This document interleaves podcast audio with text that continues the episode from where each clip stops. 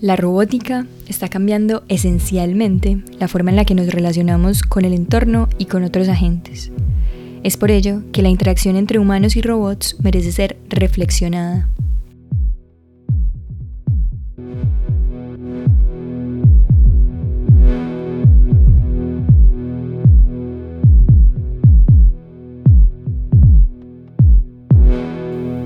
Esto con el propósito de comprender nuestra vinculación emocional con la tecnología y cómo ésta potencia, complementa o limita las habilidades humanas.